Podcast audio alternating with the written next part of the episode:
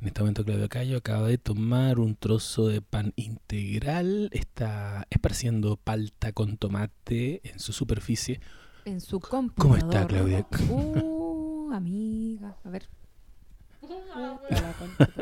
Bueno, y está así terminando con la vida útil de su MacBook. Y de esa manera acaba de morir un MacBook Pro del 2010. Qué rica que es la salsa golf. Sí, mira, esa es homenaje a ti, amiga. Y esto es homenaje a la Chiri. Porque esto, ¿Por qué homenaje a mí? porque tú sacas salsa golf. Ah, yo le echo alcohol. Al- Así me enseñaron en mi casa. No te- alcohol. Una tapita de pisco. Es Innecesariamente alcohólico la. Weón, pruébenlo Ya. y después hablan. Pero si es la que nos has dado, la he probado. Siempre tiene rica. copete. Miren, Y quedo así como ¿Y qué con la lengua traposa. No, porque es poquito igual, pues, pero queda súper rico. Oh, ves que si abro esa puerta le va a echar alcohol a toda la comida. Bueno, nosotros cocinamos caleta con copete. Yo en la echo vino, de repente, como el vino que va a morir, se lo echo a la salsa de tomate. Obvio. Y Maravilla. Damel compró saque. ¿Qué? Saque para cocinar. Vino tinto. a la salsa de tomate, sí. Te lo prometo. Y tira un olorcito con ajito. Uh, El, el vino que queda medio picado que no te Sí. El para la- cartoné para la comida. ¿y los peos cómo te salen? con olor a navegado. No. Miren, A canela. Ya. estoy comiendo, pero porque estoy en mi casa, ¿me entiendes? Tú me siento como en casa. Em, creo- Trague. Vamos a dar inicio ya, a una sesión muy seria de conversación sobre cine. quiero decir que me gusta mucho la salsa que una vez hiciste eh, para comer unos pequeños ¿Ya? que habían en tu casa. Oh, estaba tan rica. ¿Y de Estaba qué tan era? buena. Tenía em, almendras, parece, o nueces. Ah, es que esas son cosas que hace el Y mito. con. Demasiado bueno. Increíble. Bueno. Dijiste nueces y la- ah, visto. De, Sos- de ¿Ustedes se acuerdan de esa película? Eh, creo que era en Apocalipsis ahora que sale Lawrence Fishburne muy joven y él dice que es The Saucier y es como el que hace las salsas. Él trabaja en Ah. cocina, pero el que hace las salsas. Yo soy esa persona. Oh, me, me- me toma también. Tiraría. ¿Eres bueno para las salsas? Soy bueno para hacer salsa. Y tengo una que me la piden. Ah, La salsita de ajo, que es como la de los chaguarma, Qué Mm, rico. que qué es de yogurt. Ya, esa, yogurt, ajo. Anoten, yogurt, ajo, comino, salsa de oliva. Eh, as- ¿Qué ¿Cómo dije? salsa Dije de salsa de oliva? Aceite, aceite, Aceite de oliva. No, por eso me faltaba el aceite. Aceite de oliva, sal. Oh, Aceite de oliva, sal, delicia. comino, ajo. Oye, tiraría una referencia de The Bear, destacada serie de este año. Pero no la van a entender porque no me han hecho caso. O sea, la Lula sí, pero para Yo estoy a variar, punto de otra hacerte persona caso, pero la tengo pendiente porque la quiero ver con mi Pero tú ya la viste, la había empezado. No, no la he visto. Ah, Iba ya. a empezar, no ha empezado, pero es que mi compadre está ahí motivado. Sí, no, cocinero. tiene que, tiene que puro verla al mito. Tiene que verla. Bueno, y ustedes también, queridos, no sabes nadites. Eh, estamos en condiciones ya. Nos dimos un gustito. Me- Ya, Ojo, paremos, está atragantado comiendo paremos las- de comer. las- es que yo no almorcé hoy día. Y son un cuarto para las 10 de la noche y no he almorzado. Entonces, había que comer un masito. Te Había que agradezco. comer y te, había vas a desmayar. Te vas a desmayar, amigo. En No, pleno capítulo. Estoy, estoy-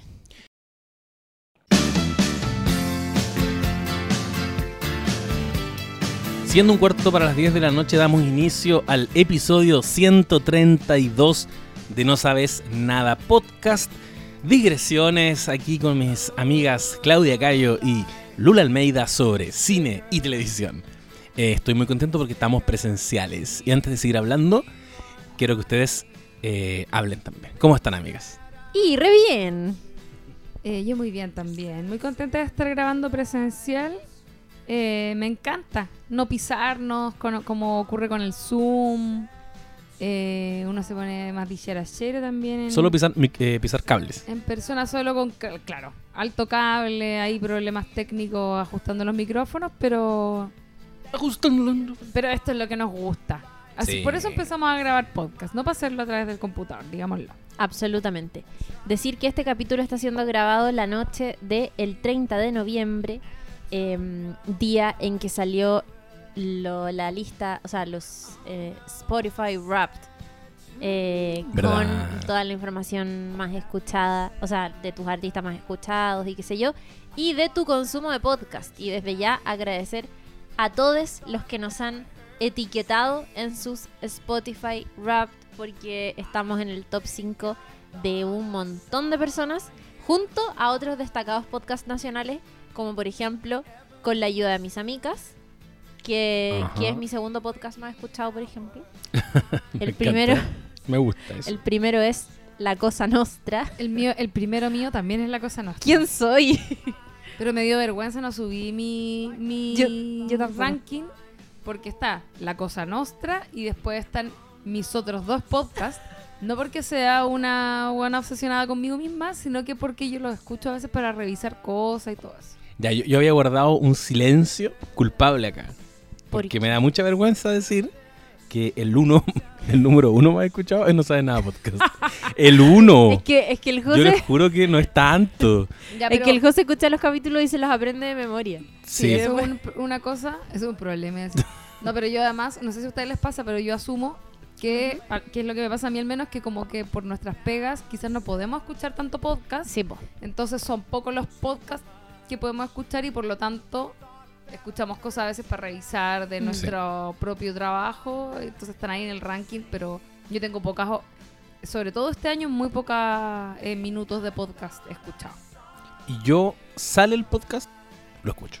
Sí. Debo reconocerlo. Es que a ti te gusta revisarlo. Saco, saco a pasear al Atari y ya le pongo play inmediatamente y empiezo a cachar cómo está sonando esto. Me gusta ponerme como en el rol de No sabes nadite. ¿Qué contenido le llegó finalmente Sí. al No sabes nadite? Yo, yo antes de promocionar en redes, lo escucho. Ah, ya. Como que me preocupo. Me andáis de que todo en recomendando, ok, weá. y si no, y de ahí lo escucho. O sea, Ya. lo promociono. Ahí está. Por eso los minutos de reproducción. A mí igual me aparece inmediatamente después eh, el podcast a pedido del público. Que me lo escuché caleta este año. El podcast de la eh, periodista argentina. Ah, Crítica Ah, argentina sí. de la Nación. De serie de televisión. Si alguna vez ellas llegaran a escuchar esto, sepan que tienen aquí un auditor chileno. No, buenísimo. Buenísimo de verdad. eh, y ese es un súper buen ejercicio hacer eso, como escucharse las cosas que uno hace y todo. Porque vas dándote cuenta, por ejemplo, de lo de las muletillas que uno de tiene. todo el, eh, Sí, pues de todas esas cosas. A tal punto, perdona, muy cortito, Sí. pero a tal punto que el otro día iba en la línea 3 del metro, Santiago de Chile, le iba a poner play a mi podcast. Esto fue cuando sacamos el capítulo del final de La Casa del Dragón. Y un joven al lado mío se me acerca y me dice, hola, ¿tú eres José Manuel de No Sabes Nada Podcast? Y yo, te dije, y yo le dije, sí, soy un No Sabes Nadite. Mira, estoy escuchando el capítulo que sacaron ayer. No, pero lo tenía de verdad puesto. Lo tenía de verdad puesto. Y yo, Qué oh, qué bacán. Le manifesté toda mi emoción, toda mi felicidad. Y luego le mostré. y mira, qué vergüenza, pero yo también me estoy escuchando. y vamos a escuchar lo mismo. Y Y en ese momento perdimos un auditor. Ah, claro, dijo, esto Qué se escucha. Voy a buscar el nombre, a ver si al final le mando un saludo más formal, como corresponde. Pero muy simpático y se fue escuchándome. Así que tenía la posibilidad de decirme, oye, Tú lo En esta parte- a los ojos directamente mientras escuchaba el podcast. claro, imagínate que te estoy hablando a ti ahora. La raja. Como se lo sabe de memoria. Sí, empecé a hacer lip sync. empecé a hacer lip sync. Súper enfermo. Oye, weón. quiero mandar un saludo a Seba Rivera R, que nos compartió sus podcasts principales de este año. No sabes nada en el número uno. En el Oh, número uno. qué bonito. Cáchate, un saludo también a Clenemte-B, que nos tiene en el tercer lugar. Estamos con eh, Expertas en Nada y Flimcast y Teoría Musical Sin Límites, así que agradecido de Clenemte. La gente que Eh, no escucha Fexi. muchos eh, podcasts como de cine y cosas así, Sí. entre- como mm, Mm. temáticamente muy, mm, eh, ¿cómo decirlo? Como coherente con su propia línea editorial. La Sí. gente. La raja Fexi también. Somos el número uno de Fexi, así que aguante. Gonzalo Fera, que también nos tiene en su listado. Diego Campos, somos el número uno de Diego Campos. Paula Pía, somos el número dos.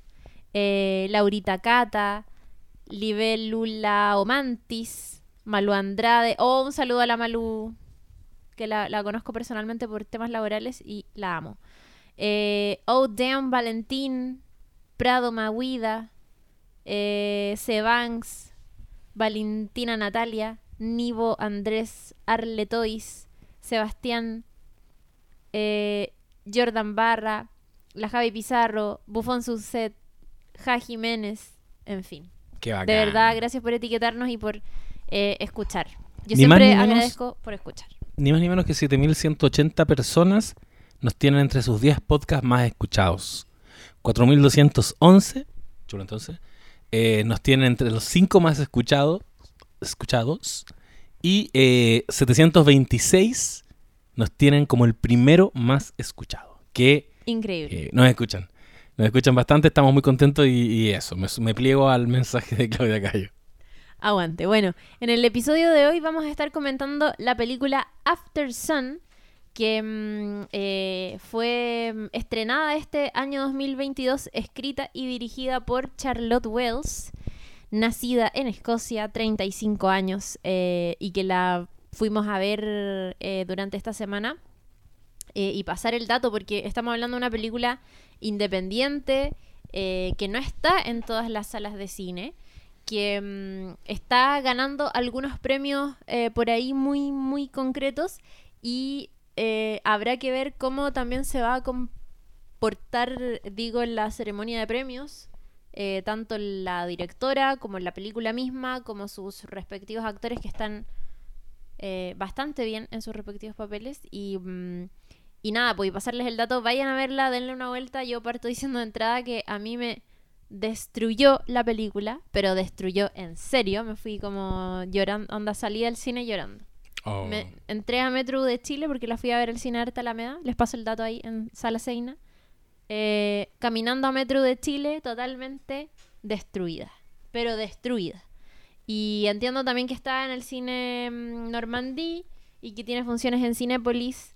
Sí. en, eh, así que busquen ahí en Google algunas funciones cercanas. Y ojo que también próximamente va a estar en Movie, así que para que mm, eh, la consideren de todas maneras. Y yo creo que es clave lo que estás diciendo porque yo también eh, agrego un llamado a que la vean si pueden antes de escuchar este podcast. Si no, ustedes ya saben. Aquí hay spoilers y yo me atrevo a decir que aquí los spoilers o el gran spoiler que se puede comentar en esta película igual pesa en tu experiencia. Entonces, eh, sépanlo. Vamos a desmenuzarla. No nos vamos a contener en ese sentido. Así que si quieren tener una experiencia en bruto desde cero, la pueden ir a ver, pueden ponerle pausa ahora y, y después siguen escuchando este podcast. Sí, estoy, estoy de acuerdo, aunque de todas maneras, yo sé que hay muchas personas que les gusta escuchar los podcasts, aunque no hayan visto las películas, a veces incluso para convencerse de si las ven o no.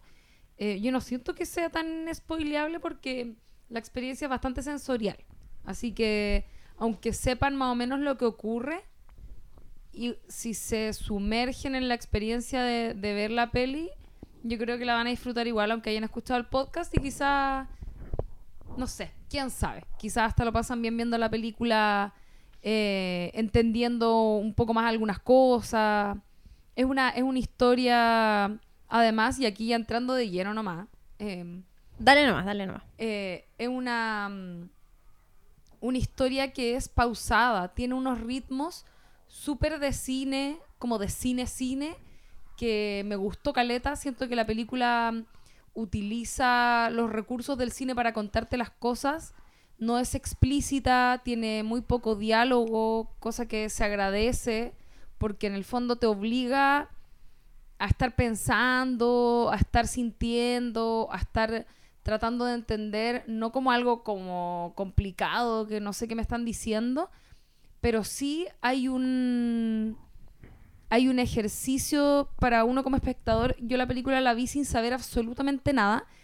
El José me había tirado un pequeño mini spoiler en el chat que dijo, uff, vamos a terminar hablando un montón de salud mental, dijo. Y yo Ah, no- se puede yo no entonces. yo no tenía idea del, de qué se trataba la película. Entonces, como que me quedé con eso, como chucha, de que, Mm. salud mental, como que quedé media, no, no cachaba. Eh, pero la película es súper sutil en empezar a develar qué es lo que te está contando realmente. Y me gustó mucho el ritmo que se toma, porque a pesar de que es súper pausada, insisto, y, y- carente de diálogo y, y muy de sostener el plano y, y como jugar igual con los recursos audiovisuales, en ese sentido, eh, sentí que no era, mm, no era no era de esas películas incomprensibles, Mm. ¿cachai? Ni nada así, sino que es, te está metiendo en un mood en el que te quiere meter, ¿cachai? Sí. Y de hecho, el José en algún momento comentaba que, que le gustaban mucho las películas así que eran como de vacaciones. Sí. Y, y me pasó que sentí que algo en el ritmo de la peli también tenía eso de las vacaciones. Cuando la, cu- porque son, e- es como, mm, ellos están en una especie, no sé si de resort, pero están en una especie de, de, de hospedaje que es como, que es un tipo de vacaciones que yo no, creo que, si es que he tomado en mi vida han sido muy pocas, no, no lo recuerdo. Contemos de qué se trata. Sí, eh, sí, dame un sec. Eh, entonces están como detenidos en un lugar, ¿cachai? Como esos días como de piscina y estar en nada. Y la película tiene un poco ese ritmo, ¿cachai? Y ahora Sí. sí, contad de qué se trata. ¿Lo, cu- lo cuentan ustedes? ¿Lo cuento yo? Eh, dale tú, sí. sí, ya, venía. ¿Quieres tú? Ya, Dale.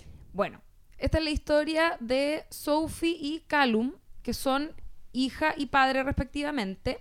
Callum es un padre súper joven, tiene como 30 o 31, creo que dicen. cumple 31 en la película mientras la vemos. Y Sophie tiene 12 años, una cosa así.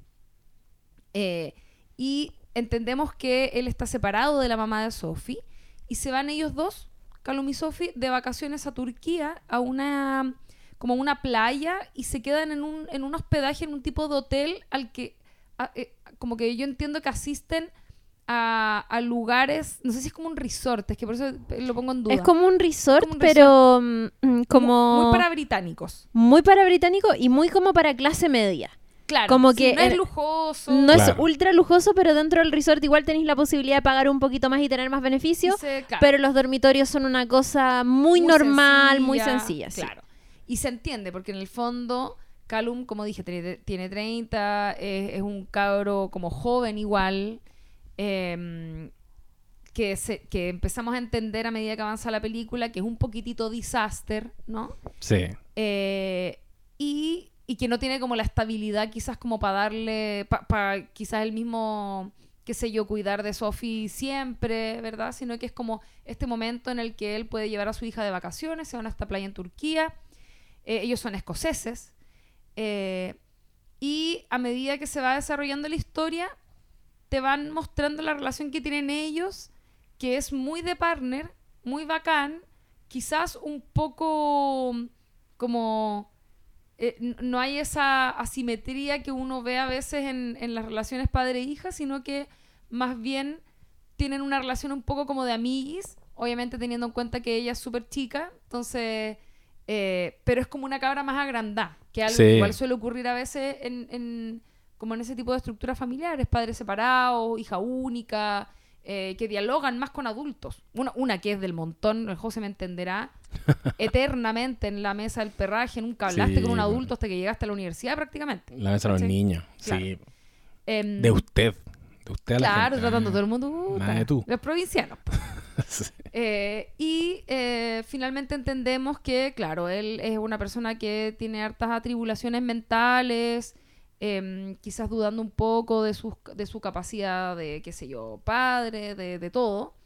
Eh, y si bien la historia no tiene ningún como giro muy grandilocuente, es una película bastante plana, eh, pero sí te va narrando algo que uno se, se va dando cuenta en la medida en que te va mostrando la película y quizás con esto me voy a tirar un spoiler, pero...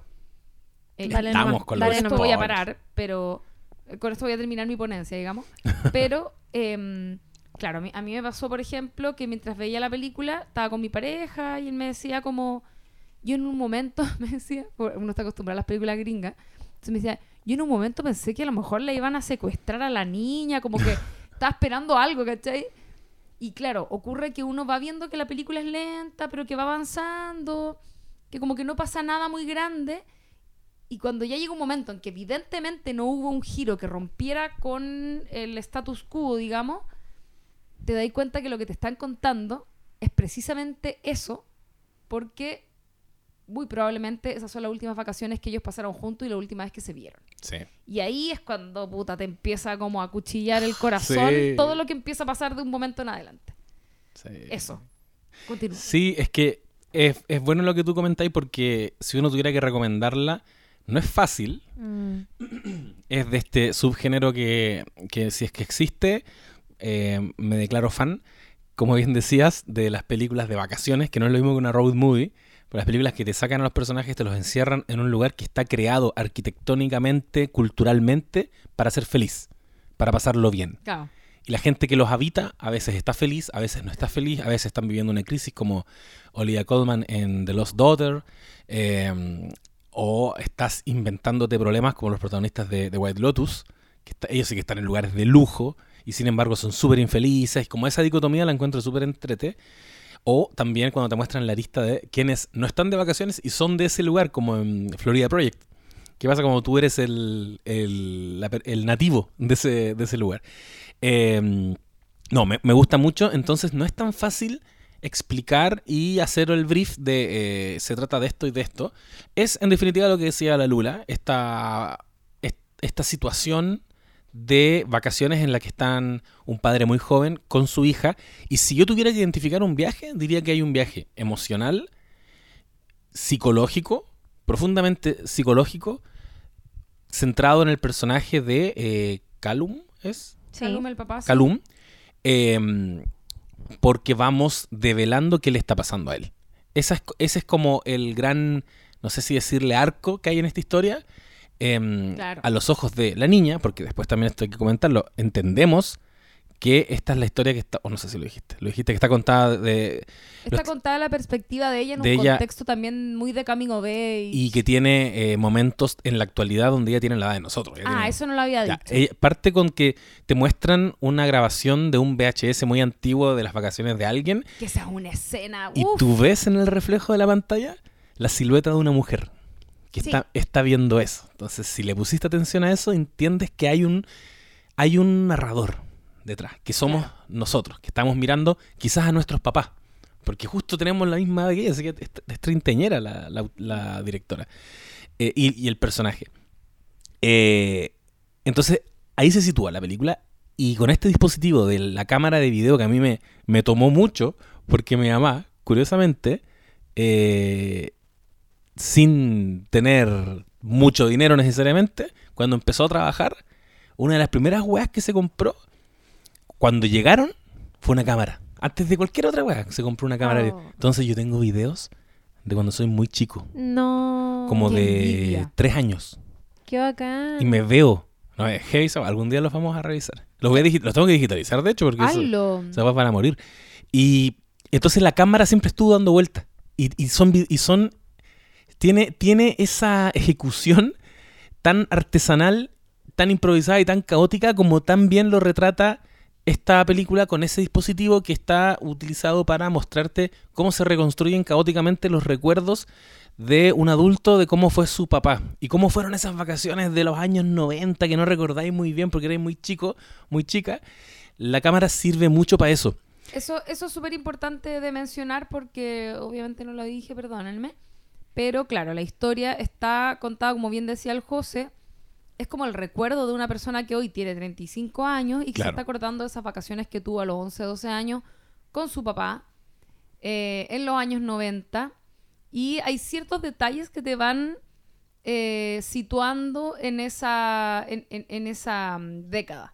Son muy sutiles, pero claro, no hay teléfonos celulares, por supuesto, y está esta cámara de video eh, que se ocupa harto y que esa escena con la que comenzamos a, a ver la historia es una escena que después, más adelante, uno la ve primero y es como, oh, ya, que bacán la escena, pero después cuando te la muestran, cuando ocurre como correlativamente con la historia, es eh, alucinante. Yo rayé la papa con, con todas las perspectivas con las que veí lo que está ocurriendo con los personajes ahí. Sí. Y a la vez es dramáticamente súper potente porque tienen una conversación que es heavy y entendís cosas de él y, Mm. y entiendes por qué él es tan atrapado. En fin, gran, gran momento. Quiero igual describir un poco eso que estáis diciendo, porque Dale.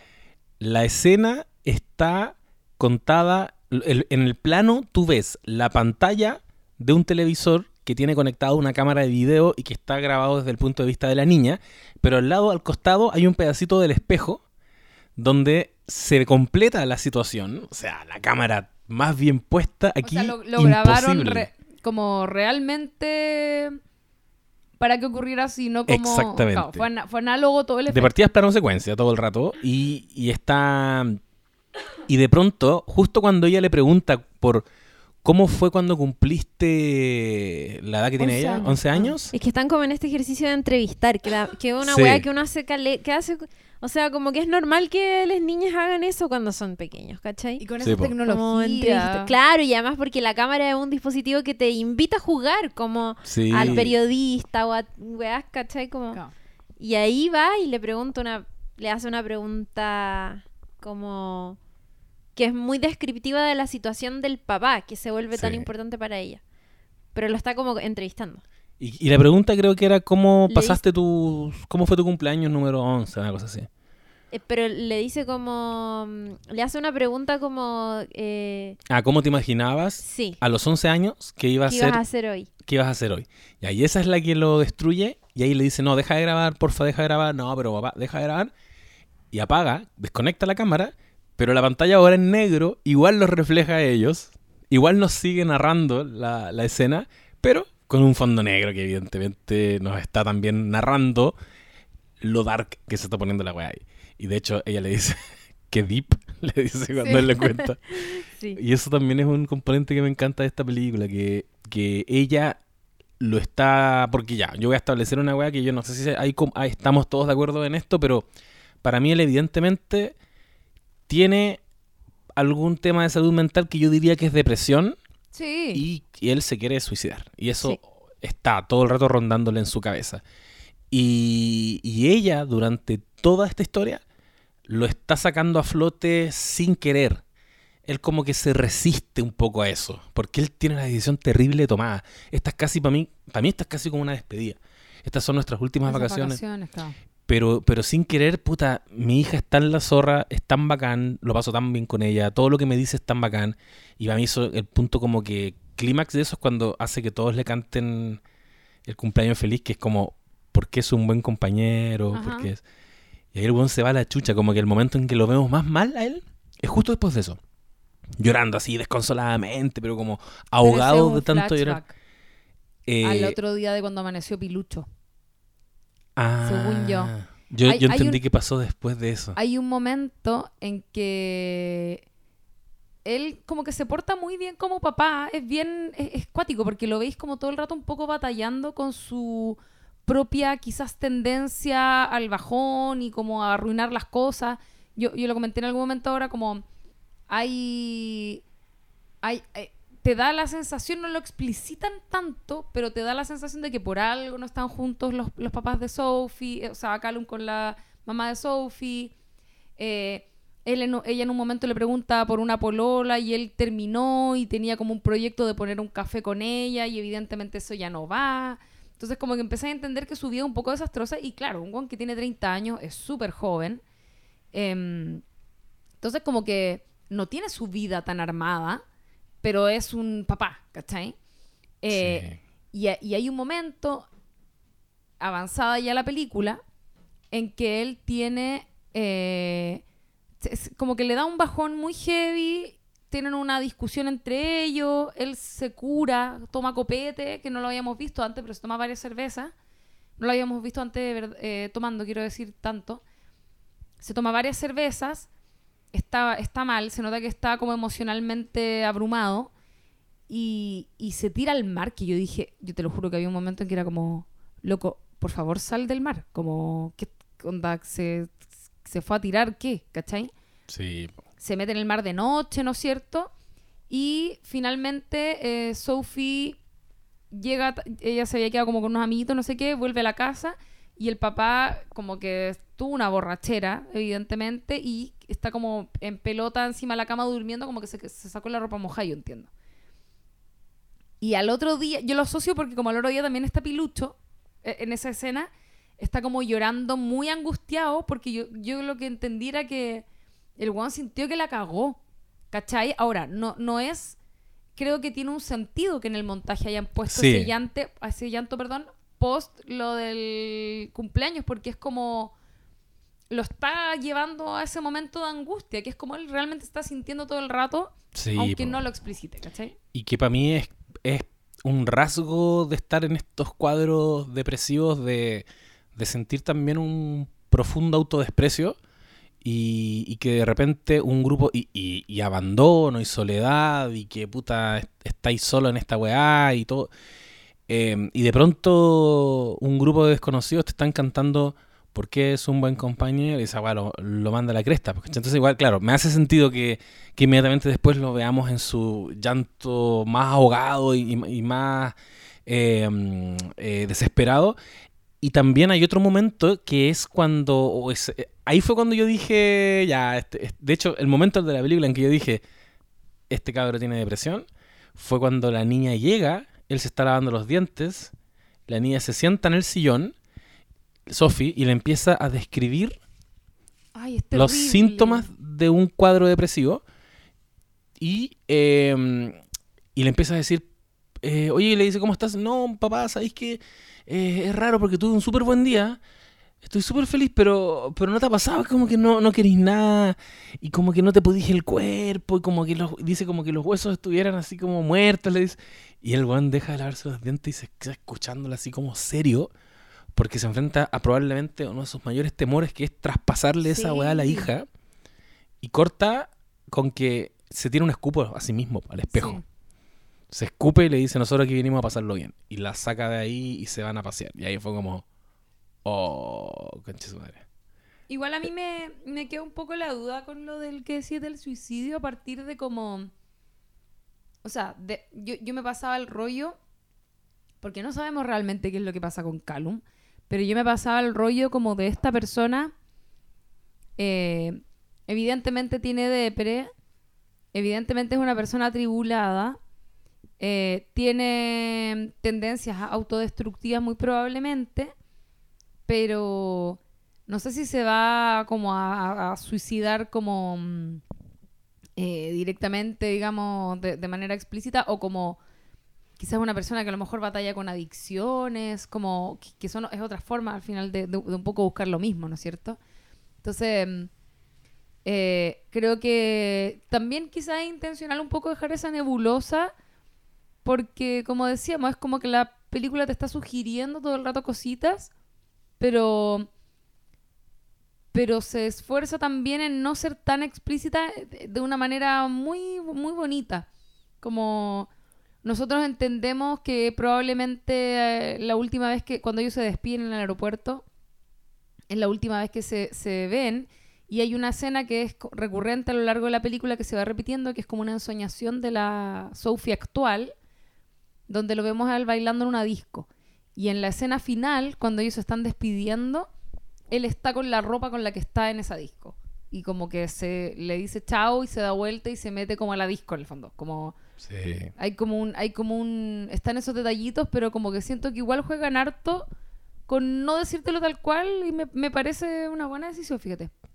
Sí, yo, uno puede tomar el camino de pensar que se va a suicidar, que es lo que me pasó a mí, viéndola por, por el, el gesto de tirarse en la playa en la noche, o hay otro momento en que está parado como en la baranda de un balcón, eh, haciendo equilibrio, y bueno, al margen de eso, se refuerza la idea de la depresión con todas las terapias que él está también llevando a cabo, Hace como tai chi. hace tai chi, en, en ese Le mismo dice, encuadre. le dice a ella en un momento como cuando seas grande tenéis que contarme las cosas. Oh, sí. Me tienes que contar todo. Bueno, hay aquí, llevándolo al- a la esfera más personal, eh, uno no es papá ni es eh, hija, pero sí es hijo. Y mi mamá, que de hecho es la misma que andaba con la camarita para todos lados, ella ha, batallado toda su vida con una eh, depresión crónica. Y, y, y esa conversación yo la tuve cuando niño. Y también tuve momentos donde yo le, ten- le tengo que haber dicho, me acuerdo perfecto, así como sentado en el auto, misma agua que le dijo la cabra. Como, porque, ah, hasta el día de hoy mi mamá tiene una cosa, que se pone muy nerviosa si me ve muy callado o muy pensativo. Y trata de que no pase por esos lugares. Entonces, como, me mira y como, ¿qué pasa? No pensís tanto, como, como que, como... deja- Ay, qué heavy. y es cuático, como un- y, en algún minuto yo le, le tengo que haber dicho, como la misma weá. No sabéis lo que es, pues, pero es como una sensación rara, como, como no sé, no tengo ninguna razón para estar mal, pero estoy mal. Y poco menos que paró el auto. Porque íbamos en el auto, es como, eh, José, mira, tú si te sientes así, me tienes que ir diciendo, porque ta, ta, ta, ta, ta, ta.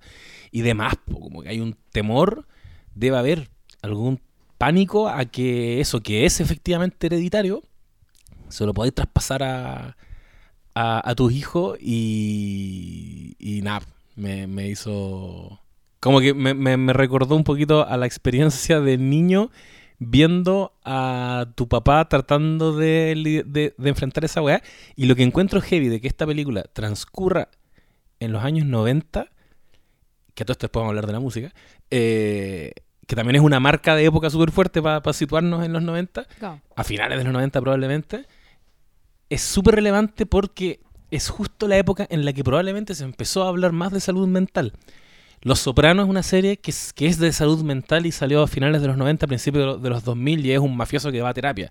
A mi mamá la diagnosticaron con depresión y tuvo que lidiar con que le dijeran, eh, puta, a mi abuela le dijera, ay Sara, pero tira para arriba, como cambia la cara, como, ¿qué es eso? ¿Cachai? Como, y mi mamá como tratando de explicarle, no, es que no es un tema de, de voluntad, es una enfermedad, ¿cachai? Y eso pasó justamente durante los 90 y encuentro terrible, y en- encuentro bacán, ponte tú que no sé, mi mamá eh, haya encontrado eh, una salida que es la terapia. Eh, igual había momentos, ay, perdón lo, lo dark, pero igual había momentos en que esta conversación ocurría en mi casa, que era como niños, su mamá está con depresión. Y cuando a mí me decían esa hueá, pues era como, "Conche su madre, se va, se va a matar. Como, ¿Lo pensaba ahí? Sí. Como, ¿qué puedo hacer yo siendo un niño? ¿Cómo puedo aportar en esta situación? Eh, su mamá está con depresión, así que ustedes ta, tienen que ayudarla. ta, Em, pero bueno, este es un cabro que no tuvo nada de eso. Y en este minuto, este cabro está viviendo en Turquía, está solo. Porque él le dice en un minuto a la hija, yo ya no puedo volver a Escocia porque, o sea, ni hablar del tipo de papás que tenía. Se lo deja clarísimo a la hija cuando le cuenta que cuando él cumplió 11 años, la, le fue a decir a la mamá y la mamá se enojó. ¿Cachai? O sea, ya con eso nos deja claro inmediatamente el perfil de mamá que tenía. Y que en un minuto también ella le dice, ¿por qué no vas a ver a los abuelos? Y él como, no, es que no los quiero ir a ver. Evidentemente, él está solo. Eh, y son los años 90. Y es como, concha su madre, güey. Solamente necesitaba que alguien lo tomara de la mano. Solamente necesitaba que alguien lo agarrara y le dijera, amigo, hay salida, ¿cachai? Hay una forma de salir de esta weá. Y eso es lo que encuentro terrible. Que no tenía, pues, no tenía la- las herramientas, no tenía la red de apoyo. Tenía esta niña de 13 años que se le fue y cagó. La tuvo que devolver después de las vacaciones y cagó. Volvió a su mierda, volvió a estar solo, volvió a enfrentarse a sí mismo y nada, pues una cuen- era como una bomba de tiempo nomás. A mí me pasó que en algún momento, o sea, a mí se me hizo como bien evidente, como pronto igual, que no solamente que él ya no estaba en la vida adulta de Sophie, sino que también era como esta persona se suicidó y no, ten- no, como no, no tengo pruebas ni tampoco dudas, Sí. pero había una vibra tremenda en la película de que eso había pasado. No sé si se acuerdan en algún minuto. Lo muestran a él eh, como... mm, Primero, eh, era, era muy curioso esto que hacía él como de... que hacía tai chi. Sí. Ya, eso es lo primero que llama la atención, sumado como a la escena inicial donde él se va a un lugar muy oscuro cuando su hija lo está entrevistando. Eh, pero también hay otro momento en la película en que él se para como de la nada. Hay una imagen que aparece entre medio del relato que es él de pie sobre las barandas del, del balcón de la- del dormitorio. Sí. Muy, muy de la nada, porque es un momento como rápido igual. Em, y se me hizo muy frustrante como... Como que evidentemente esta persona tiene depresión, pero ¿por qué está así? Porque es algo que la película no explica en ningún momento. Como que te da algunas probaditas, que es como... eh, tenía papás de mierda, probablemente nunca tuvo contención. eh, tiene problemas de drogas, como, ¿cachai? Mm. Ya, como que no, no sabemos bien qué es lo que le pasó en la infancia o qué es lo que le pasó a su vida que lo tienen en este lugar tan oscuro. Eh, y así como siento, se vuelve frustrante para el espectador, me imagino que describe muy bien la frustración de una hija que ahora está en los 30, en la edad que tenía su papá la última vez que pasó de vacaciones con él, y que es como mm, revisitar estos recuerdos, en este, en este caso como estas cintas de las vacaciones, y tratar de entender en medio de toda esta frustración por qué su papá se suicidó y por qué como qué señales habían en esas últimas vacaciones que compartimos juntos, ¿cachai? Sí. Y creo que, weón, el fenómeno de entender a los papás, de como de querer entender a los papás, es una weá tan de nuestra generación, concha su madre. Como que yo no sé si a mi mamá en algún momento le habrá pasado eso, ¿cachai? Pero nosotros hemos hablado en innumerables ocasiones de este tema en otros capítulos del podcast, como hablamos de eso, creo un poco en Fleabag. Sobre todo hablamos mucho de esto en los capítulos que hicimos de Bojack Horseman, donde el tema mamá y la mamá de la mamá era como súper determinante en algún momento de la historia, como siento que lo es acá, que es como... Hay una necesidad súper heavy, pues como de, de pronto de haber cumplido una edad y, y como no solamente revisitar como tus propios issues, que obligatoriamente te llevan un poco al pasado y en muchos casos nos llevan a la infancia y eventualmente como a las personas que eran nuestra familia con las que nosotros crecimos, que puede ser un papá, una mamá, un tutor, un tutor, no sé, eh, y que en el caso de Sophie la lleva como a, a, a explorar esta figura del papá y como qué era lo que ocurría con él, ¿cachai? Y otra cosa que me parece como como que ya la película está contada como desde el punto de vista de esta niña, pero al mismo tiempo hay hay un narrador como omnisciente en la película porque hay momentos en que Sophie no está con Cal, Sí. pero nosotros a él lo vemos súper cagado en soledad, ¿cachai? Como el momento de la playa o el momento en que llora solo en la habitación, que me imagino son momentos que ella va llenando, ¿cachai? Sí. Como mientras visita estas cintas y qué sé yo. Eh, y encuentro que como ejercicio cinematográfico, retratar esa, esa sensación como de querer entender a un papá y estar como, en- eh, como recordando estas cosas y al mismo tiempo completando piezas del puzzle, me pasa que desde el sonido y desde la imagen hay un muy buen trabajo de representar esas sensaciones de esta Sofía adulta.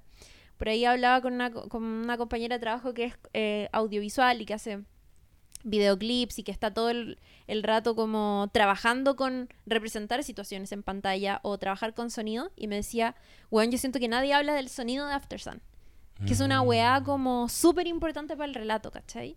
Y hablábamos que te lo, te lo menciona de entrada, como en este momento en que Sophie y su papá llegan al resort y ella duerme, y que es una escena súper larga donde lo vemos a él afuera en el balcón, como haciendo tai chi y todo, y ella está durmiendo y hay, hay varios, no sé, no sé cuántos minutos serán, pero es mucho rato, que lo único que se escucha es la respiración de esa Sí. niña durmiendo. Sí. Que además de qué increíble actuada está res- esa respiración de una niña cansada Que- durmiendo, Casi un ronquido.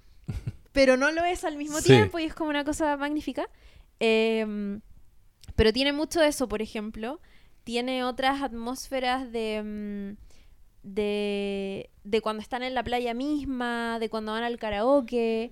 Y para qué decir de las ediciones de sonido que en algún momento hay con el trabajo de las canciones, que, puta, yo siempre lo digo, como que cuando una serie, una película tiene una banda sonora que, que, que está elegida con pinzas, que hay una, hay una persona que ahí dijo como, bueno, la música es tan importante, hagamos una curatoría especial de las canciones que vamos a poner, como yo siento que además ocurre en esta película, a mí me atrapan, ¿cachai? Y me atrapan como de inmediato. Eh, hay un momento donde suena Tender de Blair y la canción se va como distorsionando, que es Mm. como, es- e- esa canción en, en un momento dice, pues como, Como el, amor es como la cosa más grande que existe en el mundo y la weá se va distorsionando porque sí, aunque es lo más grande del mundo y aunque acá hay como amor verdadero y real como entre padre e hija, hay weas que se escapan de las manos y que simplemente no bastan como para querer estar vivo, ¿cachai? Y weón, lo encontró poderoso y como me mandó la chucha y algo que no hemos dicho pero que es muy importante es que Paul Mezcal es el actor que interpreta al papá. Eh, y, lo, y lo digo porque mm, Paul Mezcal se hizo muy conocido hace un par de años por protagonizar esta serie eh, Normal People, que está basada en el libro del mismo nombre de Sally Rooney y que tiene esta única temporada, pero a la que le fue muy, muy, muy bien, por si no han visto la serie, está en Star Plus. Em, pero además por eh, Frankie Corio, que es la, la niña que interpreta a Sophie. Voy a estornudar.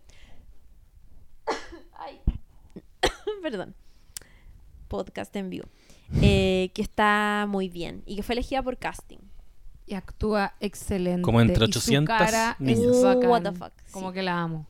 Bueno, eso, es- eso es, es bacán que lo digáis porque a propósito de que fue elegida por casting y que terminó siendo una grandísima actriz que le da toda la onda como a la película. Además, ella es, es buenísima, expresa mucho con su rostro y eso es bacán. Em, la película que dijimos está escrita y dirigida por Charlotte Wells. Es evidentemente algo que está basado eh, en algunos niveles en su propia vida. Esta es la, primera película de, Wells y ella ha dicho en, en entrevistas o dijo en algún momento y después como que mm, eh, dijo que, que le pesaba haberlo dicho, pero que esta era una película emocionalmente autobiográfica. Y claro, efectivamente su papá se murió cuando ella tenía 16 años. Em, no es que necesariamente ella haya tenido esas vacaciones con el papá, no lo sabemos, pero sí es un tema que para ella es recurrente. Eh, y es ella la persona que en el fondo está viendo la cinta, como la, la persona que vemos en presente, ¿no? Que es esta persona de 35 años, que tiene una pareja mujer, con quien tiene una guagua, y, y vemos como... Son muy poquitas escenas que vemos de ella, deben ser unas tres en total Sí. pero, pero es ella, ¿no? Podemos entender que es ella. Y Charlotte Wells tiene un, un cortometraje que es anterior a la, a la película, que se llama Tuesday, y que ella misma dijo que esta era como una reelaboración de lo que ella quiso contar en ese cortometraje, porque el corto, que es buenísimo, está muy bonito filmado, es cortito, lo pueden pillar, está en Vimeo, cuenta también sobre el papá, pero desde la ausencia. Entonces es una niña que está en el colegio y que la vemos en su casa, como con su mamá, que se vive como vida familiar en su casa normal. Y es como, no, después del colegio me voy a ir donde mi papá. Y se va donde el papá, pero el papá no está en la casa. ¿Cachai? Y es ella como recorriendo la casa, yendo a su Oh. pieza, Oh. haciendo cosas.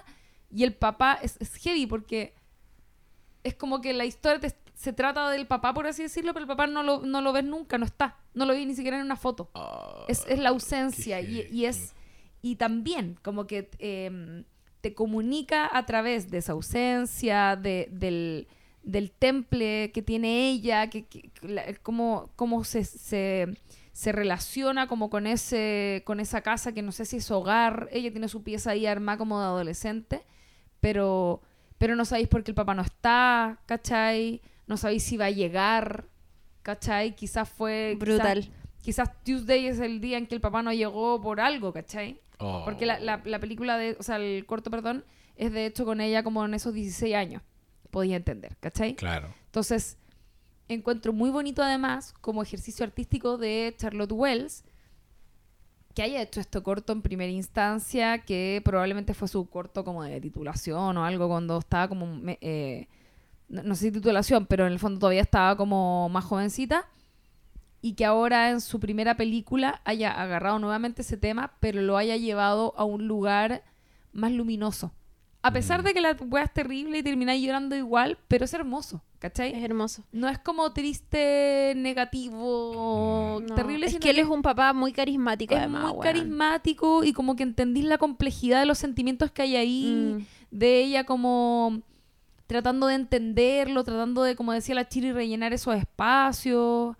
eh, y también a este papá que evidentemente empezamos a entender que es temperamental, eh, que, que tiene, ¿no es cierto?, como, como estos cambios un poco de ánimo, que está luchando con sus propios demonios, pero que aún así intenta mantener una estabilidad por su hija, eh, con todo lo que eso le cuesta y que eventualmente falla un poquitito, pero, pero, pero quiere lo mejor eh, como también para esa relación. Eh, me, me parece bacán como ejercicio, insisto, como artístico de parte de ella y cómo termina contando una historia tan sensible de manera como tan bonita, contando algo tan terrible sin ser como una wea morbosa. ¿Cachai? Totalmente. Hay una delicadeza tremenda en, en la narración de la historia. Porque acá podría haberse mostrado, de hecho, por ejemplo. O sea, cualquier otro director podría haber elegido mostrar la muerte de Cal. Claro. O, o la post, como a ella sola, no sé. Claro, Claro, claro, claro. Pero hay un cuidado muy interesante y... mm, eh, puta...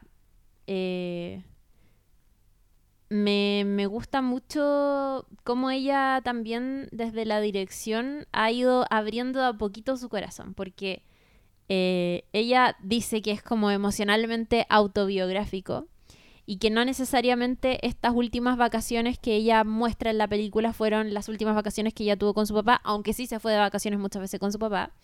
Pero al mismo tiempo hay cosas que sí eligió hacer, como elegir a Paul Mezcal, que es muy, o sea, no sé si es muy parecido físicamente a su papá cuando joven, pero que se viste muy parecido. Eh, y hay momentos que eligió retratar de igual manera. Por ejemplo, hay una foto, no sé si la vieron, la voy a buscar. A ver si la encuentro. Que es eh, este momento en que mm, eh, Sophie y Cal están cenando y se toman una foto. Les toman una Sí, fotografía. sí. Ah, Oh, sí. ¿existe? Existe la foto de ella con su papá, como No. cenando. No. Y, y creo que esa pequeña prueba me habla también de algo que me gusta mucho de los directores, que es como, como la, una prueba súper real de que acá hay un ejercicio también como de, de enfrentar el dolor, ¿cachai? Sí. Como, y eso lo encuentro muy valioso, como, como relato mismo y como ejercicio mismo, como que un creador pueda ir y no solamente inventar una historia cualquiera y hacer lo que sea bueno y que tenga un buen guion y una historia. Creo que como ejercicio humano, poder a- hablar a través del arte del dolor y como encontrar una manera de contar una cosa así, eh, me, me, me atrae mucho, weón. Me atrae Qué, mucho. qué interesante como- eso que dices, porque se me viene de toda la mente, no sé, eh, directores y guionistas como eh, Tarantino, ponte tú, que también escribe y dirige sus películas, pero son unas ficciones absolutas. En cambio, acá hay un ejercicio de hacer como carnicería del propio Sí, dolor, de, del- del- de la propia experiencia. Y no lastimeramente, ¿cachai? La- como que son obviamente distintas formas de hacer cine y de contar historias completamente. No, no tenemos por qué hablar solo de nuestra experiencia personal. Yo no, no creo para nada eso. Pero encuentro que a ella le quedó muy bonito. ¿Cachai? Sí. Ahí está la foto. A ver. Oh, uy, se parecen mucho a los actores de Oh, la- sí, tenéis razón. Ella es como Sophie. Es muy Sophie, ¿no? Oh, No, me cago, me cago. Me- Ahora Llorar. me voy a poner a llorar. Bueno, y además esto tiene como unos componentes eh, coming of age que son muy atractivos también. Que es como un primer beso. eh, o también esta cosa como de. Como, como descubrir la mística de los cuerpos y lo que esconden la Sí. sensualidad de los cuerpos. Como, Y en una piscina. En que- una piscina. Sí. Yo creo que todas las veces que tuvimos como primeras como mm, sensaciones extrañas a nivel como medio erótico incipiente La piscina. es por la piscina, po. Están Sí, todos po. medio piluchos, como que Paseo fin de año. cosas, claro, Todos mostrando piel. todo claro. Sí, pues. Eh, no, que heavy, que heavy. Iba a decir algo y lo perdí. Así yo, que que- si yo quería mencionar lo de la alfombra. Ah, Ay, sí. Hay una escena, eh, un par de escenas donde él va a- va con ella en primera instancia, después lo vemos solo, que va a cotizar como unas alfombras, que obviamente las alfombras persas son tremendamente, son súper caras. Como que las alfombras son una hueá carísima. Es un lujo, onda valen millones de pesos una alfombra. pico. Una vez coticé. No, son Y terribles. dije, oh, ese que quiero una alfombra. Parece que ya no. 800 mil pesos. Mira, tampoco es Pero tan yo me acuerdo que, eh, bueno, en nuestras casas, como en los 90, habían muchas de esas alfombras, pero era una versión como fake. O sea, pero yo creo que por algo estaban como que había muchas de esas alfombras, pero quizás había una grande porque en el fondo era como capaz que no sé dónde salió, la heredaron de algún lado o fue un regalo de matrimonio. Como que yo creo que esas alfombras tenían un valor. Por algo estaban ahí como para siempre, aunque no pegaran con nada del resto de la casa, ponte tú, ¿cachai? Claro. Como que son- se sabe que son carísimas. Y él va a ver esta, esta alfombra, que algo, además el tema de la plata es algo que se menciona. Eh, evidentemente, como mencionábamos antes también, él es, eh, es como medio disaster porque es súper joven, tiene una hija que, o sea, la tuvo a los 20. Eso entendemos, ¿no es cierto? Entonces, es como... Es un cabro que todavía sigue siendo joven, como que no tiene definida cosas de su vida todavía y tiene que estar criando a, a una niña. Entonces, o, o dándole un buen ejemplo, ¿cachai? Sí. Y, y, se- y- y- y vemos en, en distintas escenas eh, asuntos relacionados a, a su posible falta de dinero, ¿verdad? Eh, y sin embargo va a ver esta alfombra que es carísima y, y como que por alguna razón vemos que hay algo con eso, ¿no es cierto? Le llaman la atención los tejidos, eh, son como únicas en su diseño, lo, lo mencionan ahí de manera textual, como cada una cuenta una historia y todo eso. Y eventualmente él se compra una de las alfombras. Y después, hacia el final, vemos que la Sophie grande tiene esa alfombra en su casa. Sí. Y lo encuentro para hoyo porque yo pensaba como, este gallo probablemente no, tiene muchas per- no, no tenía muchas pertenencias. Como que lo único que tenía era esa alfombra. Cuando Ay, muere. Weona. lo que ella se lleva es esa alfombra, ¿cachai? Sí, po. Me destruye esa No, es tremendo, como que siento, y voy a insistir en algo, encuentro muy bonito cómo te van diciendo que él murió y todo eso, Mm. sin ser como demasiado evidente, como que es sutil pero no es latero, te lo explicitan de- con pequeñas señales, ¿no es cierto? Esto que decía de la ropa que tiene puesta él, eh, en esa ima- en esa como escena media onírica del baile en la discoteca y que es la misma que tiene cuando ella lo vi por última vez. Em, la cosita de la alfombra también te está contando algo porque ella tiene esa alfombra, ¿no? Sí. Me encanta. Y si lo pensáis en la situación, en el lugar mental en el que se encuentra él, todas las actividades divertidas las hace por ella en el fondo. Claro. Ante este temor de que ella no entre en lo que le está pasando a él y darle un quizás unas últimas muy buenas vacaciones, como ella dice, las mejores vacaciones de mi vida, quizás el único momento que es realmente para él, para su placer, es la alfombra, porque en verdad deben haber pocas cosas que le producen algún placer físico. Y quizás vio eso, no lo vio venir. Bueno, me gusta esta alfombra. Y se aferra a eso, literal, se acuesta arriba de la alfombra porque es como, weón, aquí hay un lugar. Es como lo único que tiene. Estoy es que además alguien que no, no- tiene plata gastarse no, esa plata en una alfombra claro. no tiene ni un sentido, después te vais con esa alfombra a donde ¿Y sea que te vais sirve? y, y se enfrenta a la realidad de que puta la weá, de nuevo soy un desastre, weón, ¿por qué chucha gasté esa plata en esta alfombra? Y uno puede completar qué le pasó después con eso. Como, weón, ¿por qué estoy gastando? No tengo ni dónde caerme muerto y me compré una alfombra persa. Y que son esas decisiones, lo, lo que decís tú de la depre, son muy ese tipo de decisiones, como una weá que no hay como un sentido lógico, porque en el fondo no tenéis como una dirección clara en tu vida, no, Claro. ¿cachai? No estáis logrando como encaminarte. Entonces, Sí, es completamente errático. Mm. Es bacán también cómo conviven estos... Puta, es que además todo es mucho más doloroso porque como decíamos, el, el- la interpretación que hace Paul Mezcal ya de por sí es como... Él es hermoso, hay que decirlo, y es un weón muy carismático. Eh, pero además Cal es como un papá increíble, ¿cachai? Es súper joven, no le cuesta nada conectar con su hija, conecta más encima súper bien, como que echan la talla, eh, tienen conversaciones súper honestas, como cuando ella va y le dice como, oye, ¿hay sentido alguna vez que estáis como básicamente deprimido? Pero también tienen otro tipo de conversaciones, como cuando ella le dice, oye, ¿por qué le seguís diciendo te amo a mi mamá? Y él le dice, no, porque somos familia. Pero ¿cómo? Si ella la otra vez dijo que tú estabas comprometido, como, ¿caché? Claro. bueno, juegan, eh, billar, ¿cierto? Tienen como, ya, y él es encantador en todo momento, siempre súper preocupado, hay un momento en que le, le enseña como a, mm, como defensa personal, ya, es increíble. Eh, y eso hace que, que todo el ejercicio de asimilar que esta persona murió Sí. sea muy como te- tremendamente doloroso. Pero además me gusta cómo entre medio hay momentos de mucha tensión entre ambos. Eh, y probablemente el que lo conversábamos antes de grabar el minuto, o sea, el momento de la película que es más que, que mejor lo logra es cuando van a cantar este karaoke. Que, era, que nos dan a entender que era una tradición que tenían ellos de cuando iban de vacaciones, como ir a cantar este karaoke, qué sé yo. Pero Cal está molesto porque Sophie se dejó el traje de baño. No sé si se acuerdan de eso. Que él Sí. estaba como, ¿por qué te dejaste el traje de baño? Que es como, yo lo interpreto que es una prueba irrefutable de que su hija ya no es como una niña simplemente.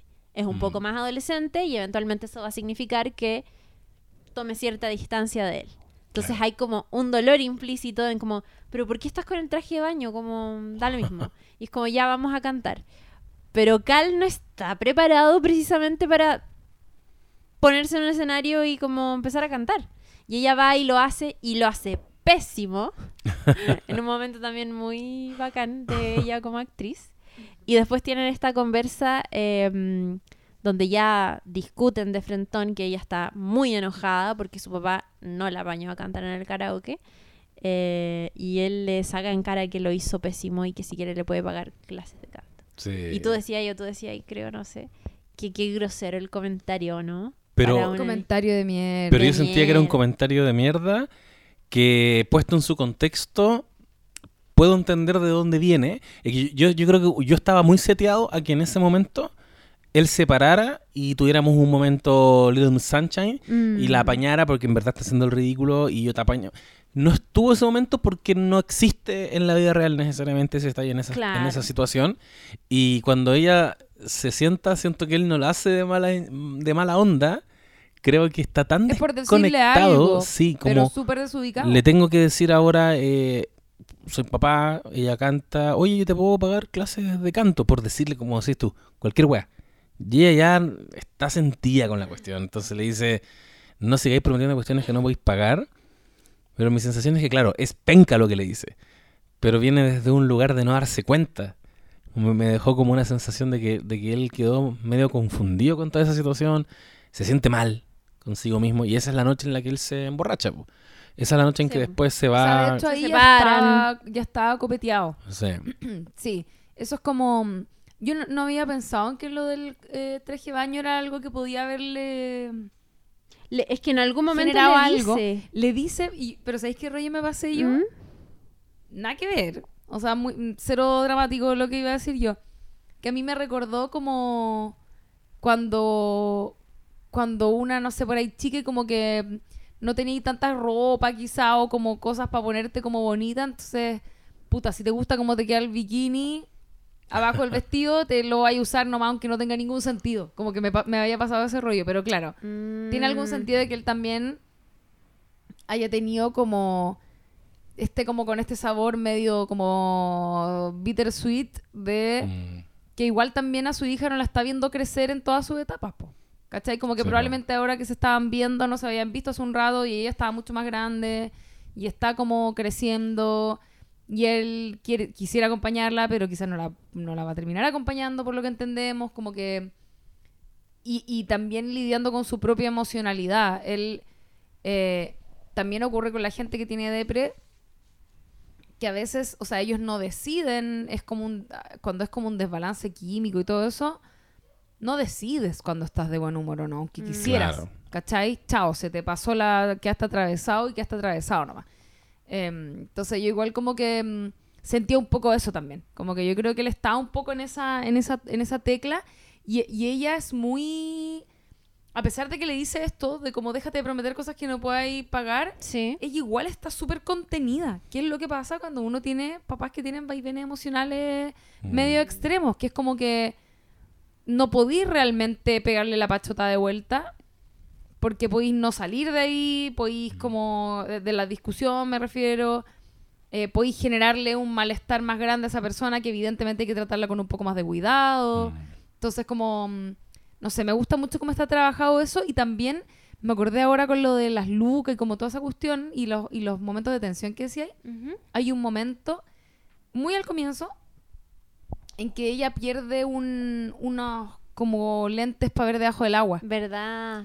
Y, Sí. y ella dice algo que es muy adulto, como le dice, pucha papá, perdón, yo sé que te costaron caro, como una cosa así. Sí. Que algo que una cabra chica podría no pensarlo. Y él en ese momento es como que se molestó, pero también se contuvo. ¿Cachai? Sí. Entonces es como, ella lo, lo se entiende muy bien. Sí. ¿Cachai? Y que hecho, de- de- perdón, de hecho, que de hecho, no, no que hecho, que de hecho es, ¿Qué es lo que es? que lo que he hecho es eh, justo después de que ella, ellos están como en una especie de lancha con otras personas que también están buceando y ella se queda mirando a una pareja de, de jóvenes que están como en una situación como súper, eh, no sé, po- po- filo erótica, que están como echándose bloqueador y se están como abrazando, porque son pololos. Mm, Y, ah, se, y se detienen unos segundos en esa situación. Me llamó la atención que ella, en cambio, está con Yogi, está haciendo una mini versión de su papá, siempre. Que también hay una hay como una especie de evolución de cómo ella empieza a tomar su propia identidad, como quedarse con el traje de baño, por ejemplo. Eh, y justo después de que ve esa situación, inmediatamente le dice ese comentario que decís tú, muy adulto. ¿Cachai? Muy, no soy una niña. Soy más como esos jóvenes que están ahí. Eh, ¿Sabes, papá? Yo sé que es caro, no fue mi intención, No me di cuenta. no me di cuenta. Y él como, no, tranqui, no pasa nada. Y tiene hartos momentos así después de que él no la acompaña en el karaoke. Y, ojo, ella duerme afuera, esa weá no la dijimos. Sí, ella pasa la noche afuera, en el lo- hall del, de este resort. Y este pasa la noche en pelota, borrado. Al día siguiente se nota que queda como un Es tema... rato, es como la madrugada, una cosa así. Pero cuando están después en el... Ah, que pensé que iba a decir que cuando entra a la pieza y él está piluchito, Ah, ella lo tapa también. Lo tapa también. un y que también, claro, ahí se cierra el. se- Vamos a hacer una pausa de dos segundos, perdón, me, son- me está llamando mi madre. Después la llamo de vuelta.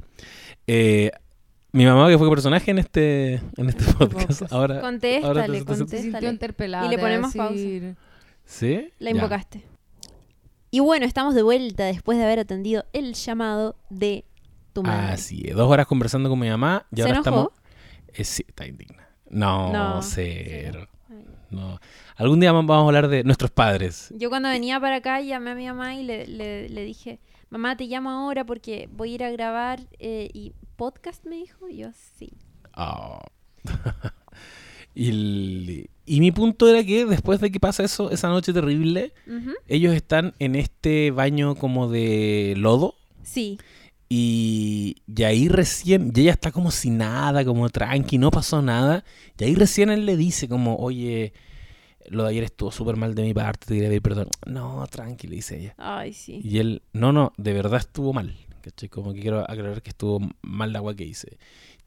Encuentro heavy la actitud de ella todo el rato. Como, no sé si va por la línea de lo que tú dices, de tener un papá medio border y que, Claro. y que tienes que matizar tus reacciones. O también entiende, bueno, es lo mismo en realidad, como entender que está pasando por este cuadro y que no, y que, y que lo tengo que ayudar, ¿cachai? Como es, coming yo of que es todo el rato eso. Ella Eh, nunca sí, explota. Siempre Sí. está como en la li- como manteniéndose en la línea de Mm. incluso cuando le dice eso pesado de déjate de ofrecerme plata y la weá em, Es lo súper- hace de una forma muy cuidadosa no es no es maliciosa no es Sí. malintencionada porque o sea aparte de que lo ve evidentemente no lo ve tanto eh, y lo quiere mucho ¿no es cierto? entiende que es una persona que, que está deep, que lo Mm. pasa mal, que tiene rollos, ¿cachai?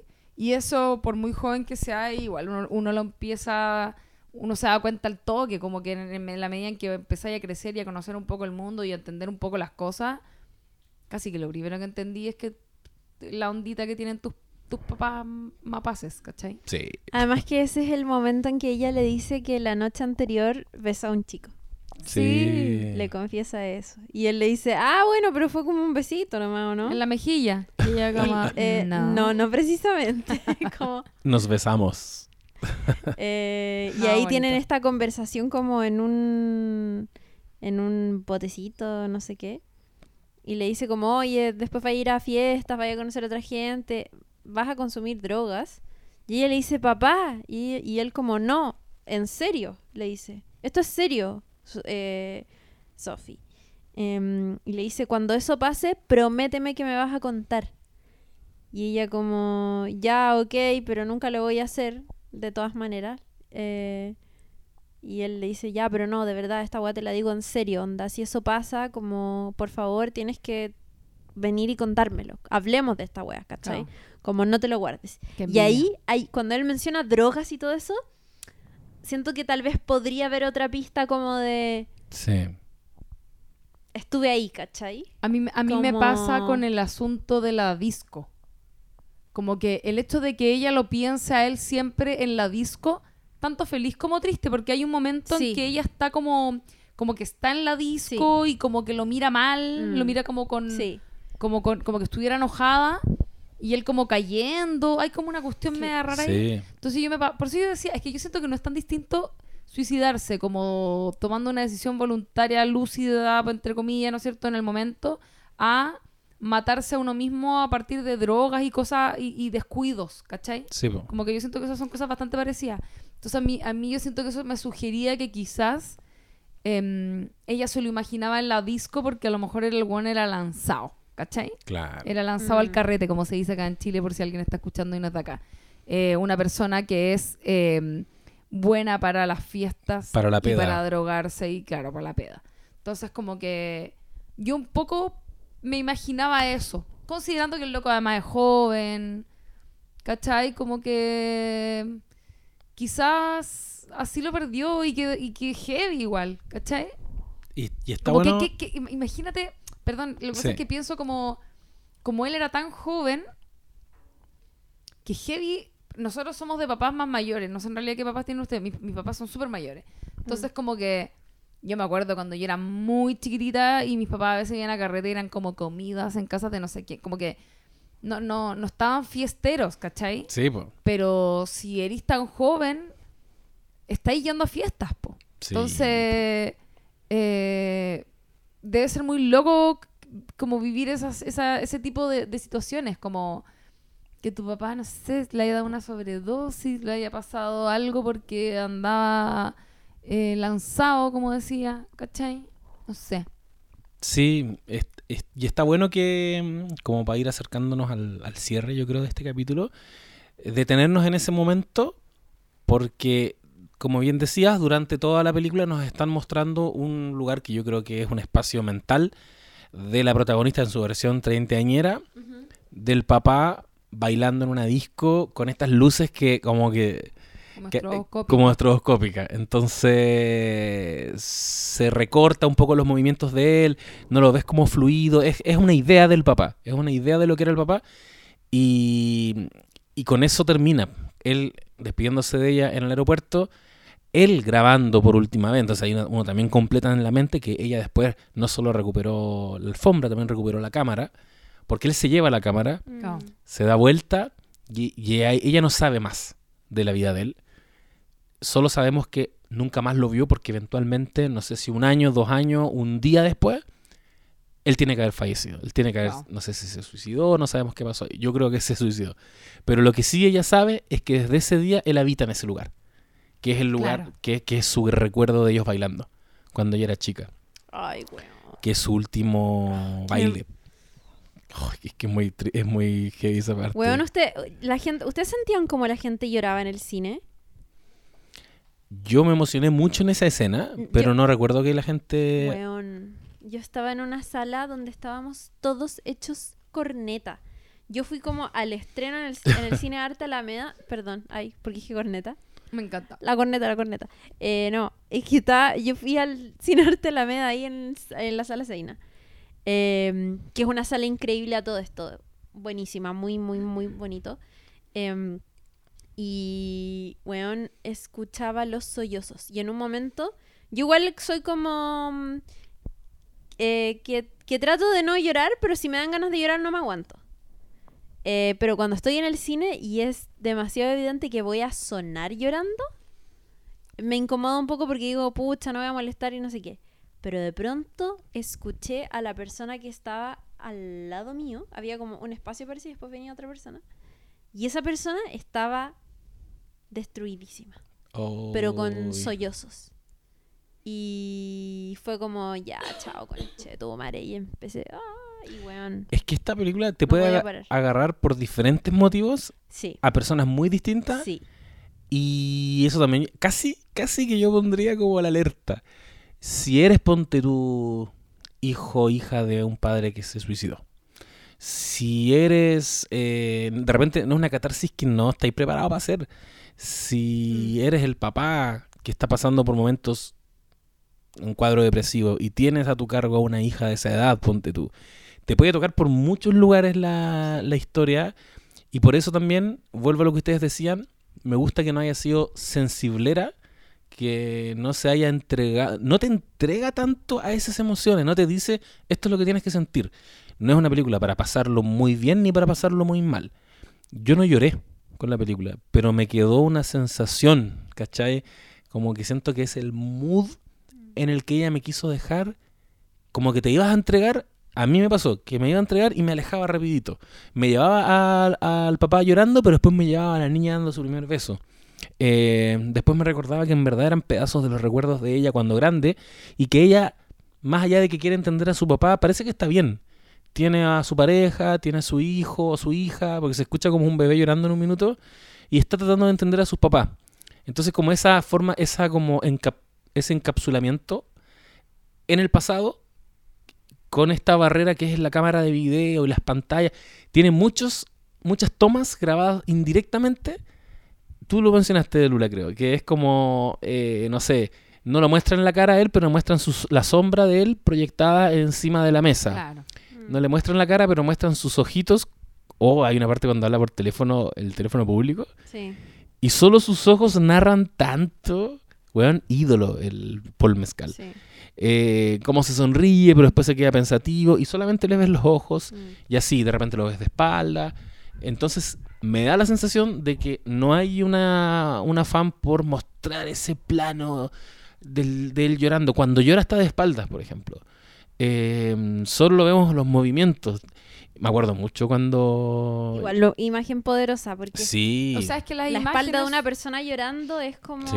Y hay imágenes que son mucho más potentes cuando no te diriges de manera tan directa, valga la redundancia, a, a como lo, lo obvio de la wea. Como que estoy, de esto lo hemos hablado a partir de otras cosas, pero cuando tú las películas de terror, cuando te muestran el monstruo, como que se le quita emoción versus así ves una sombra pasar. Sí. Como que eso también aplica para este tipo de cosas. Como que la, la película juega N con eso, lo que sí tú de la lava de dientes y escupir el espejo, también podría haber sido quizá abordado de otra forma. O cuando le toman la foto, la cámara se queda en la foto que se está revelando, ¿no es cierto? Sí. Em, hay muchos momentos así. Mira, voy a hacer una comparación quizás un poco forzada, gratuita, a quienes son fanáticos de esta película. Pero a mí, por ejemplo, no me gustó tanto. Aquí voy. Manchester by the Sea. Ah, a mí tampoco. Ay, no la he visto. Ya, la sentí como energías que no, con las que no conecté y, y parte con la tragedia y, la tra- y después te muestran de nuevo otra tragedia y te la muestran, pero así de la forma más Hollywood que podéis mostrarla. más mostrar que te la Como, mostrar de la mostración. El grito y, da, y Casey Affleck dejándolo todo y la weá. Y hablemos de la muerte después de esta tragedia. Hablemos harto rato de la muerte. Como el duelo, perfecto. Es otra película igual, pues, obviamente. Es otro el tema. Pero también yo siento que ahí cometió excesos. Como que me acuerdo mucho de la profesora Pamela Cantuarias, que en paz descanse profesora de televisión que tuve en el ICI y que mm, era una vieja seca, era como la vieja cortacabezas. Estaba, estaba el Sergio Camp, no, el Sergio Campo, estaba el Muñoz. Raúl Muñoz, y después tenía ahí con la Pamela Cantuarias que decía que el 7 era para Dios. Yo saqué un 6-9, Me pegué en porque el el 7 era para Dios. Y también me saqué un 1 con ella. Eh, Oh. Un 1 y un 6-9. Y, y ella decía, y, este, y esta nunca lo he olvidado, la falta de respeto que era cuando en televisión te muestran el plano cerrado de una persona llorando. Decía que eso es una vulneración de esa persona, es eh, pasar ciertos límites y que eso siempre lo hacían más con la gente pobre. Por supuesto. Y, me- y como el plano cerrado de la persona, incluso ni siquiera llorando. haciendo otra cosa, pero el plano muy cerrado, mírale todos los detalles a esta persona y humanízala y, y todo lo que podáis. Pero este otro, que es un weón más poderoso, mostrémoslo de lejos, a los ciudadanos Kane, como bien lejitos, porque es una persona más inalcanzable y la respetamos. No le chantan una cámara en la cara a un... En pandemia eso fue súper evidente, pues con la gente que la iban a acosar ahí porque estaba paseando el perro en la calle y cosas así. Sí. ¿Se acuerdan? Me acuerdo, bueno, a la gente pobre literal, acosándola para que les diera una respuesta persiguiéndolas. andan en la calle y a las cuicas eh, dejándolas, por supuesto, Yo estaba eh, esperando que me cruzara con un notero matinal. Oh, Uy, a pegarle. paseando, sí. ¿Qué le hubieses dicho? Eh, no sé, no, lo, lo tenía más elaborado, pero Eh, no. eh, no, es típico No, cuando te en la perdón, situación. perdón por sacar al perro.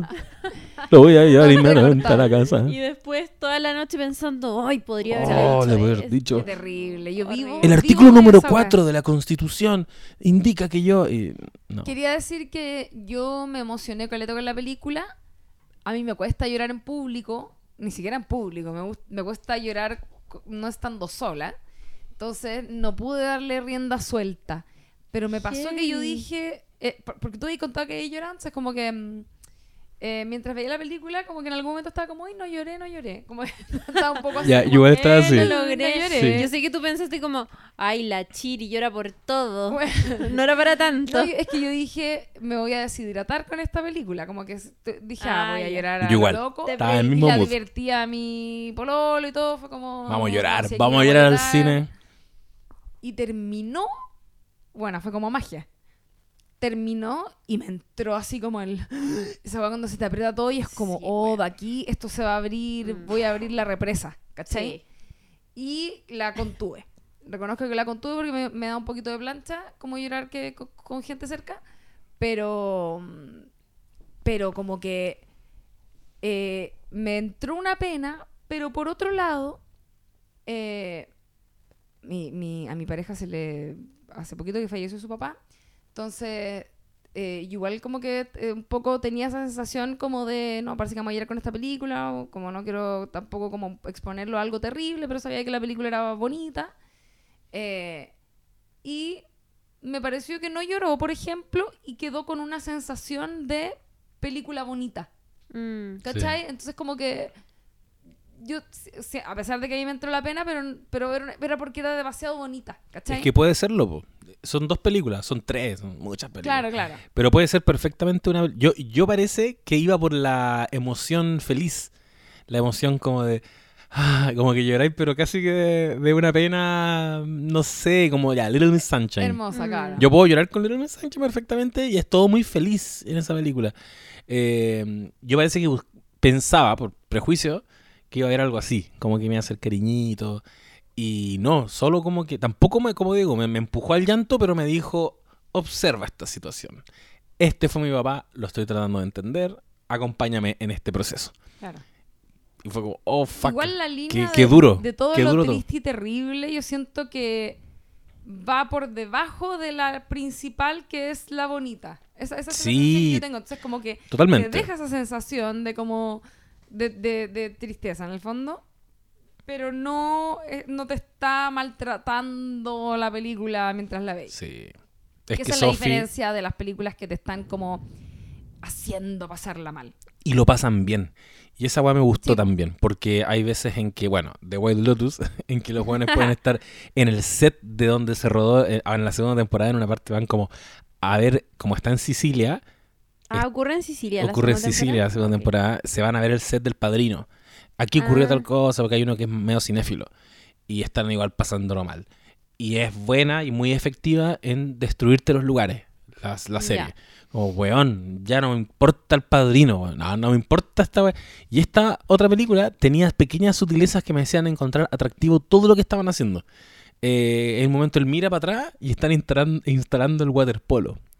Eh, ¿Verdad? hay un hijo en The White Lotus, así como muy amurrado, no quiero nada, y el papá lo lleva a bucear, casi que con tiburones y a andar en weá, así como en Hawái. Y no lo siento atractivo porque me pongo en el mood de él. po. Pero la película, esta, eh, After Sun, logras. Yo, yo vi el tipo instalando la- lo- los arcos de waterpolo y dije, oh, qué entrete. Y, él, y como él se ve entretenido, y ella Sí. como que, ah, se para igual y di- dice, démosle, la película parece que te, te mete en ese mood. Como ya vémosle, como pasémoslo bien con ellos. Están haciendo cosas divertidas igual. Me gustaron sus vacaciones. Increíble. Las tomo. Vean After Sun, está en algunas salas de cine eh, en la región metropolitana y en regiones, búsquenla por si acaso. De todas maneras, eh, mm, si la quieren ver, la van a lograr ver, estoy segura de eso. El destino lo permitirá, la suerte y otras cosas mágicas también. Y mm, eh, va a llegar a Movie también próximamente, así que vamos a estar pendientes de qué ocurra con la cinta misma en la temporada de premios que se avecina ahí Que ya se ha ganado Eh, hartas cositas. claro. Más, más indie. y qué pase con, con Charlotte Wells y que lo que pase con los mismos actores también vamos a estar ultra, ultra, ultra pendientes. Quiero decir, eh, altísima banda sonora y... Nos quedamos cortos con eso, pero muy nada, buena banda sonora. Véanla, es preciosa, es preciosa. Y mm, sigan a No Sabes Nada Podcast en Instagram porque estamos reactivando nuestras redes. Así que se ha... Eh, Uy, iba a decir, se ha abrido. Es la hora. abrido. El derrame. Eh, hemos comenzado la época en que ustedes pueden ya empezar a contarnos cuáles fueron sus series favoritas del año sí. y a pedir. Siéntanse en la libertad de pedir, ¿saben qué? Pidan nomás, pidan. Vamos a hacer Andor y vamos a hacer carta. próximamente Dairy Fucking Girls. em, también para que para que la vean. Veanla, está en Netflix. Así es, amigas. Estoy muy contento de que estemos de vuelta y con presencialidad más encima. Así que que esto no pare. Que esto no pare. Que esto no pare. Les volvemos a agradecer a las personas que nos pusieron en sus podcasts más escuchados en esa cosa de Spotify. Síganos escuchando, les traeremos capítulos nuevos, hay muchas series, muchas películas por comentar. Y les queremos mucho y no sé si el José quería decir algo. No, yo que Ah, solo ya, que te veía ahí como buscando. darle una a tu cuerpo alegría, Macarena. Eso que tu quería cuerpo- decir el Eso quería decir yo. Genial. Me ha rondado. Un beso Mm. grande y nos vemos, nos escuchamos en una próxima oportunidad. En No Sabes Nada Podcast. Adiós. Dale a tu cuerpo alegría Macarena, que tu cuerpo es para dar la alegría y cosas buenas. Dale a tu cuerpo alegría Macarena, eh Macarena.